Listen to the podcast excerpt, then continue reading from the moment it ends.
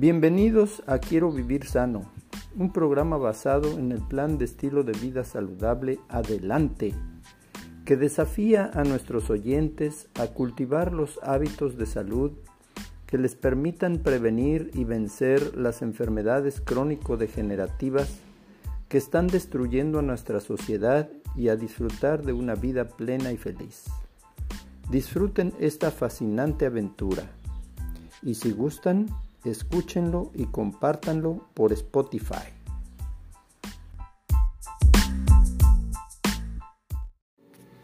Hola amigos, aquí su servidor y amigo Jesús Alvarado López en nuestro programa de Quiero vivir sano, un grito de guerra en contra de la ignorancia, la enfermedad y la muerte.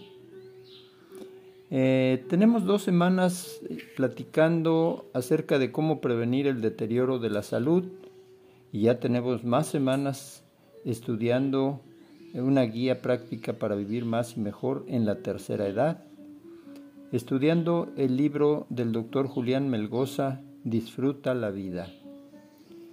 ¿Cómo prevenir el deterioro de la salud? Hemos hablado de chequeos médicos, de cuidado especial del cabello, la piel, la boca, los pies, las costumbres sanas, el movimiento y actividad, respirar bien, la interrelación cuerpo-mente, las conductas pro salud mental. Y hoy nos toca hablar un poquito acerca de la diversión y el buen humor. Las ocupaciones divertidas que producen carcajadas o un estado de alegría pueden mejorar el ánimo en cuestión de minutos.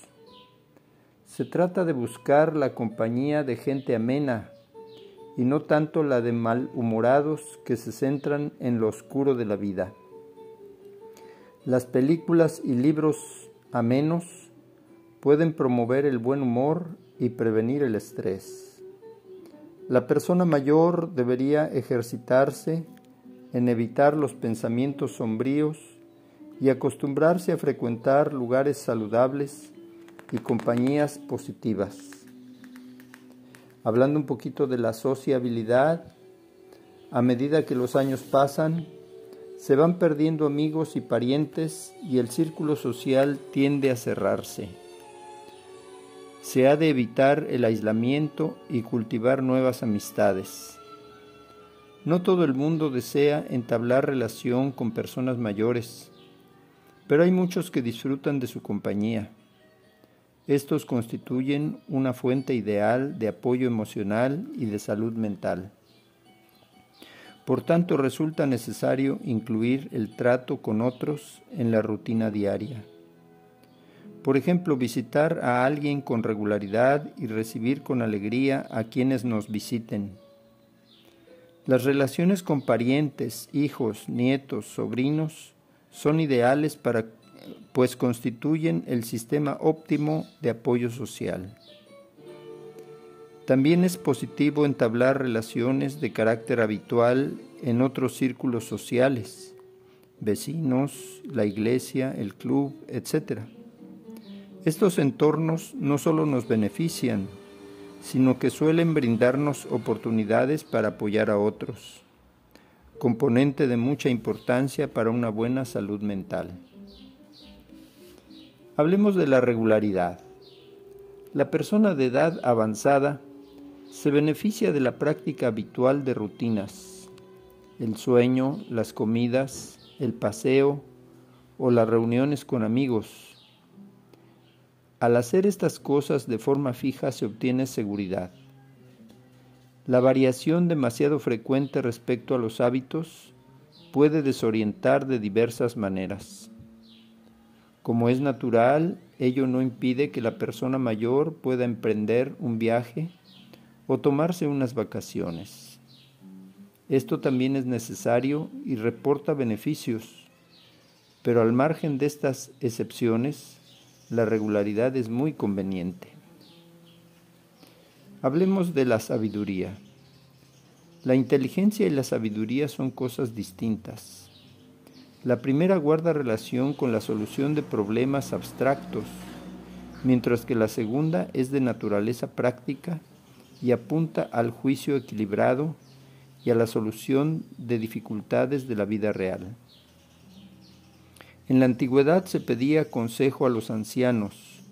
Hoy esto se ha perdido en gran parte, pero la capacidad para ejercer un juicio sabio permanece en muchas personas que han llegado a la tercera edad en buen estado de salud global. Puede resultar muy útil ofrecer consejos basados en una experiencia que sobrepasa a la mayoría. En todo caso, es necesario entender que no siempre serán seguidas las recomendaciones de la persona mayor. En tales casos, no debe uno molestarse, sino aceptar con naturalidad la libre elección de otros. Hablemos de fidelidad a los principios. Vivir una vida en la que no se aplican los principios y valores personales crea inevitablemente conflicto, culpabilidad y malestar psicológico general. No es posible vivir feliz cuando hay discordancia entre aquello que se cree y aquello que se practica. En razón de ello, es fundamental mantenerse coherente y fiel a los ideales que se han atesorado durante la vida hasta los últimos días de nuestra existencia. Hablemos de la esperanza. En el ocaso de la vida, una de las tareas primordiales es mirar al pasado con razonable satisfacción y contemplar el futuro, incluso el más allá, con un sentido de esperanza. El gran psicólogo Eric Erikson definió la última etapa de la vida como la tensión entre la integración y la desesperación. La creencia en la vida celestial, sin sufrimiento, sin injusticias, sin muerte, es una vía segura para afrontar con serenidad y con dignidad nuestros últimos años en este mundo. Dijo Charles Kettering, me interesa el futuro porque es donde voy a pasar el resto de mi vida. Y algunos refranes. Igual virtud es moderarse en el gozo que moderarse en el dolor. Más vale quedar con gana que caer enfermo en cama. Ahora hablemos un poquito de las emociones negativas. Vamos a hacer una pausa y continuamos en un momento más. Hola amigos, aquí su servidor y amigo Jesús Alvarado López en nuestro programa de Quiero Vivir Sano. Hoy continuando con nuestro tema de cómo prevenir el deterioro de la salud y nos toca hablar de las emociones negativas. Los pensamientos negativos causan sentimientos y emociones negativas. Hay suficiente evidencia para afirmar que cuando albergamos emociones tales como el temor, el pesimismo, la envidia, los celos, la ira, el rencor, la culpabilidad, la desesperanza o el odio, nuestros sistemas biológicos sufren y la salud se resiente. Además las relaciones se dañan, la capacidad para resolver problemas disminuye y no conseguimos asegurarnos un estado de bienestar emocional. En suma, perdemos la gran oportunidad de ser felices. ¿Cómo escapar de las emociones negativas? La edad avanzada se presta a un análisis adverso de las cosas. Tener conciencia de esta tendencia puede ayudarnos a revertirla es pues necesario estar en alerta permanente para huir de las emociones negativas. Conviene que practiquemos los siguientes consejos a fin de ahuyentar esas emociones negativas. Mantente en actitud abierta al cambio. No te opongas a lo nuevo. Antes bien, adáptate a las innovaciones y desarrolla la tolerancia y la apertura hacia las novedades. Si no haces esto, acabarás de mal humor casi siempre. Esfuérzate por ver lo bueno de las cosas. Todo tiene aspectos negativos, pero también positivos. No concluyas enseguida que las cosas están peor que antes. Observa cuidadosamente hasta encontrar los beneficios. Mantente en constante ocupación. Demasiado tiempo sin hacer nada puede llevarte al pesimismo, mientras que el quehacer constante guardará tu mente del negativismo. Identifica tu debilidad y combátela. No debes de analizarte a ti mismo y busca tu punto débil. La envidia, la impaciencia, la crítica a otros. Practica modos de modificar tu actitud en esos aspectos. Nunca es tarde para la superación personal.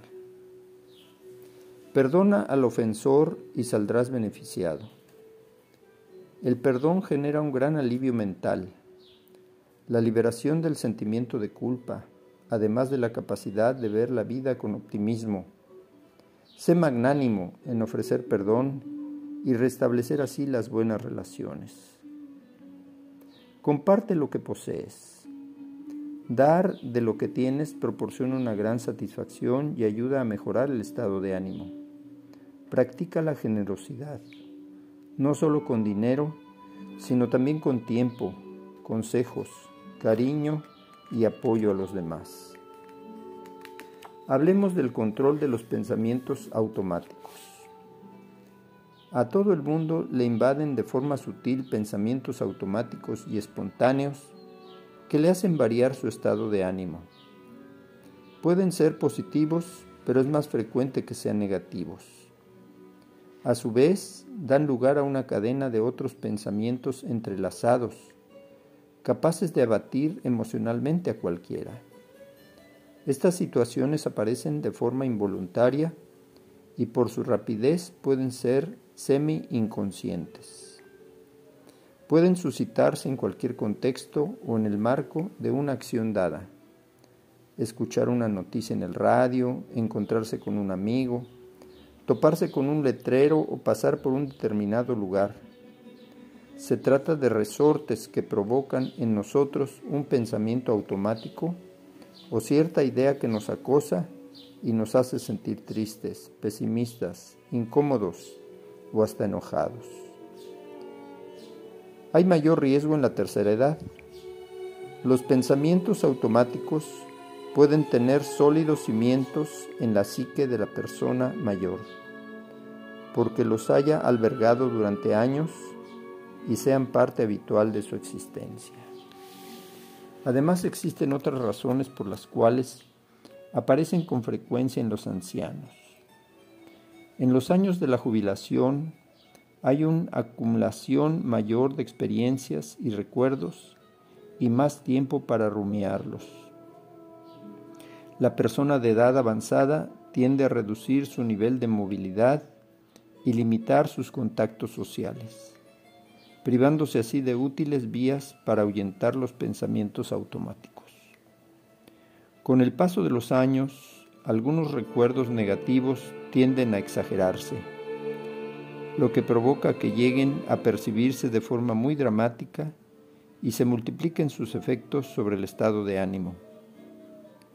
La autoestima corre riesgos con la disminución de capacidades, haciendo a la persona mayor más vulnerable a los pensamientos de inadecuación personal.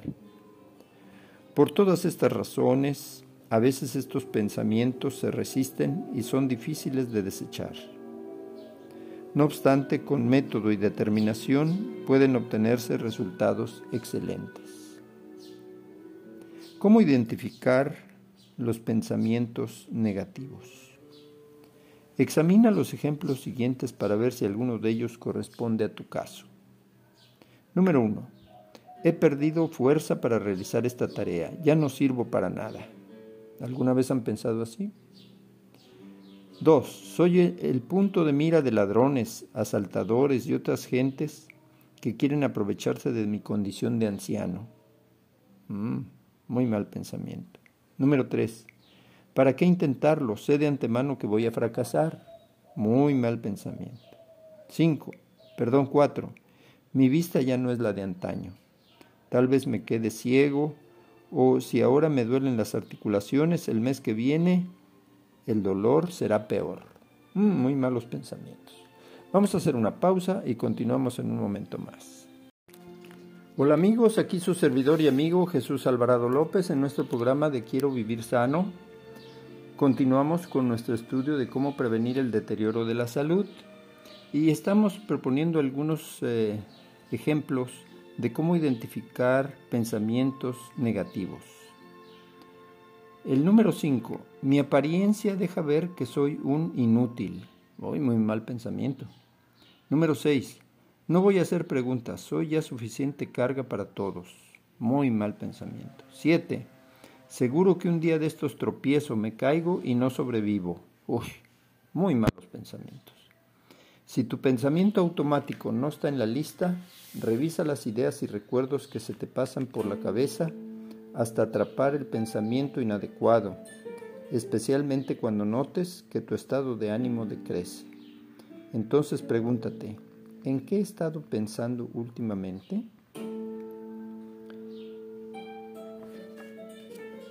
Hablemos ahora de la psicología del dolor. El dolor cumple una función importante para nuestra supervivencia.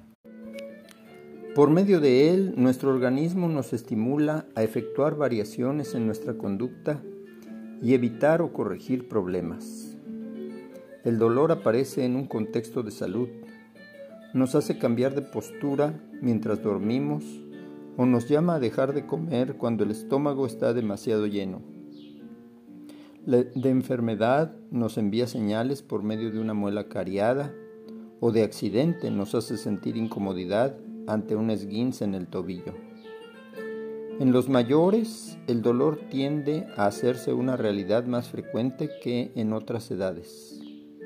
Esto se debe al desgaste del organismo y a la prevalencia de enfermedades dolorosas como la artrosis o los dolores de espalda. Dolor agudo y dolor crónico. El dolor agudo es el causado por un accidente, enfermedad o sobreesfuerzo y produce una experiencia muy incómoda que se va aminorando con el tiempo hasta desaparecer. También puede originarse este tipo de dolor por desarrollar una actividad novedosa en la que se usan músculos que no se han ejercitado en mucho tiempo. El dolor crónico, por el contrario, implica una presencia permanente o semipermanente y se suele considerar así cuando dura seis meses o más. Puede ser constante, como el lumbago, que está casi siempre presente, o recurrente, como la migraña, que aparece intermitentemente pero se prolonga durante meses y hasta años. Este dolor responde difícilmente al tratamiento, al menos con vistas a desaparecer plenamente. Los dolores crónicos más prevalentes en los mayores son el lumbar, de diversas causas, de cabeza o el artrítico.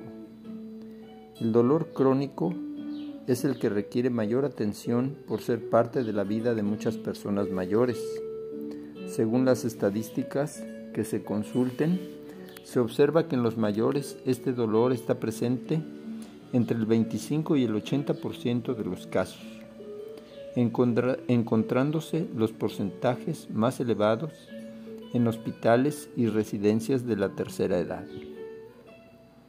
Los mecanismos del dolor. Los receptores nerviosos ubicados en el lugar afectado segregan sustancias químicas que comunican el mensaje de dolor a la médula espinal. Esta a su vez lo transmite a las siguientes zonas del cerebro, el área reticular, el tálamo y la corteza cerebral. Al alcanzar estos niveles superiores del sistema nervioso, percibimos la sensación e instantáneamente el cerebro envía señales nerviosas por la médula espinal hasta la fuente de dolor para producir contracciones musculares, secreciones que bloqueen el dolor y otras alteraciones orgánicas como el ritmo respiratorio o la circulación sanguínea. Este es el mecanismo básico por el que percibimos el dolor. Sin embargo, se ve notablemente afectado a su vez por procesos de naturaleza motivacional y afectiva. Por ejemplo, si va acompañado de miedo, esto es un tumor maligno. Tiende a percibirse en un grado más intenso. Por el contrario, si va acompañado de una perspectiva halagüeña, el mensaje es dolorosísimo, pero después noto la mejoría. La intensidad tiende a menguar. Hoy se sabe que varias zonas del cerebro, así como glándulas en diversas partes del cuerpo, segregan opiáceos endógenos ante la presencia de ciertos estados de ánimo o actitudes, ante el estrés o como efecto del ejercicio físico. Además, por la presencia de los factores psicológicos indicados, entendemos que la persona cuenta con capacidad para regular el dolor por medio de su actitud y su conducta. Veamos ahora la sección de los medicamentos. La fácil disponibilidad de medicamentos en muchos países ha hecho que su uso se multiplique. Esto ocurre aún más en las personas mayores, que con dolores o temores de diferentes tipos acuden al médico en busca de fármacos o los prueban por su cuenta. Con ello aumentan las complicaciones e incompatibilidades por ejemplo, los efectos secundarios se acentúan y se acrecientan los riesgos. Ciertos medicamentos pierden su efectividad, otros magnifican su efecto. Y en presencia de ciertos trastornos preexistentes, determinados medicamentos inocuos pueden agravar la enfermedad. Por ejemplo, unas gotas para la congestión nasal pueden elevar la tensión sanguínea a una persona que sufre hipertensión el organismo del anciano y los fármacos. La persona mayor experimenta alteraciones orgánicas que afectan al modo en que se absorben los medicamentos. Por ejemplo, los cambios en el sistema digestivo hacen variar el tiempo que tardan los principios activos en alcanzar la sangre. Los cambios de peso causan diferencias en las dosis necesarias e influyen en el tiempo que el fármaco permanece en el organismo. El enlentecimiento del sistema circulatorio afecta el tiempo que emplean los medicamentos en alcanzar el hígado o los riñones y estos por su parte tardan más en descomponer y eliminar los desechos de los fármacos. Debido a estas variaciones y al aumento de las tomas, surgen interferencias e incompatibilidades. Vamos a hacer una pausa y continuamos en un momentito más. Hola amigos, aquí su servidor y amigo Jesús Alvarado López en nuestro programa de Quiero Vivir Sano. Hoy continuamos con consejos de cómo prevenir el deterioro de la salud. Y vamos a hablar de los medicamentos que en la tercera edad se utilizan. Para un uso correcto y seguro de los medicamentos hay que seguir los siguientes consejos. Consulta al médico o farmacéutico. Ante una nueva prescripción, pregúntale por lo menos cómo se llama el medicamento, no solo el nombre comercial, sino también el nombre genérico, el del principio activo. ¿Para qué sirve? ¿Con qué frecuencia y por cuánto tiempo me lo tomo? ¿Cuánto tiempo tarda en hacer efecto? ¿Qué hago si se me olvida una toma? ¿Tiene efectos secundarios? Y si los tiene, ¿qué hago si experimento alguno? ¿Hay medicamentos incompatibles con él? Lee las instrucciones y recaba la información que puedas. Cuanto más sepas, más fácil será la comunicación con el médico y menos probabilidad tendrás de complicaciones.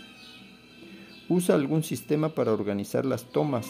Por ejemplo, haz una lista con las dosis, cuándo tomarlas, Coloca las grajeas en el orden debido.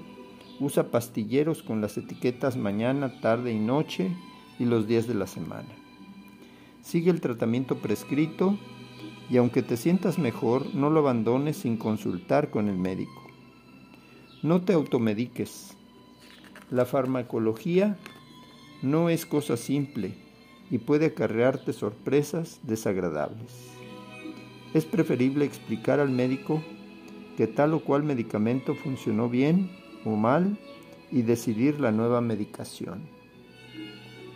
Prepara una lista simple y clara de los medicamentos que has tomado, con anotación de si funcionan o no y si te producen algún malestar.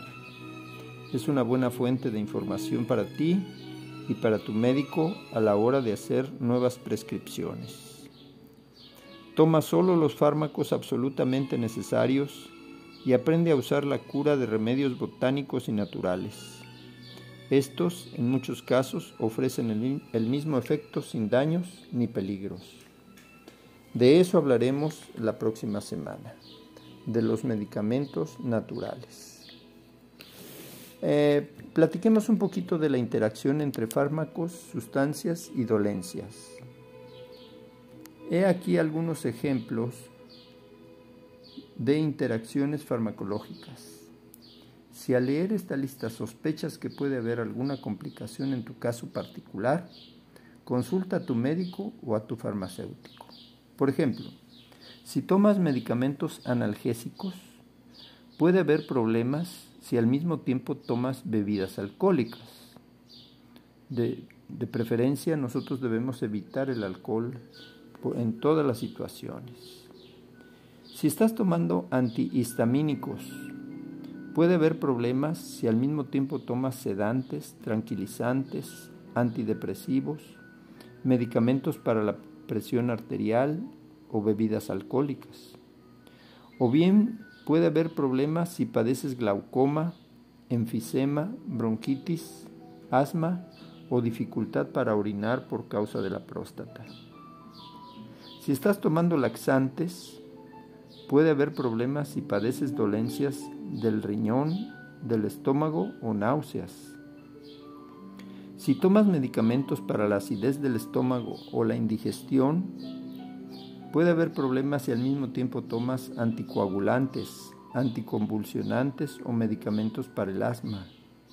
O bien puede haber problemas si padeces dolencias de riñón. Si tomas medicamentos para el asma, o bien haber, puede haber problemas si padeces enfermedad cardíaca, tensión arterial alta, problemas de tiroides, diabetes o dificultades para orinar por causa de la próstata. Si tomas medicamentos para el mareo y los vómitos, puede haber problemas si al mismo tiempo tomas sedantes, tranquilizantes o cualquier bebida alcohólica. O bien puede haber problemas si padeces enfisema pulmonar, bronquitis, glaucoma, dificultades para orinar por causa de la próstata. Si tomas medicamentos para la tos, puede haber problemas si al mismo tiempo tomas sedantes o tranquilizantes o bien puede haber problemas si padeces glaucoma o dificultades para orinar por causa de la próstata. Si tomas medicamentos anticoagulantes como la cumarina, puede haber problemas si al mismo tiempo tomas aspirina. Así es que hay, hay varias posibilidades de problemas que pudiera haber de choque entre medicamentos o situaciones especiales y siempre debemos consultar con nuestro médico. Queridos amigos, al despedirnos, deseamos a, todos que Dios nos bendiga y nos guarde, que haga resplandecer Dios su rostro sobre nosotros y tenga de nosotros misericordia. Que Dios alce a nosotros su rostro y ponga en nuestro corazón la paz del cielo que sobrepasa todo entendimiento. Les mandamos un abrazo afectuoso y eh, deseamos que primero Dios nos encontraremos la próxima semana. Hasta la próxima.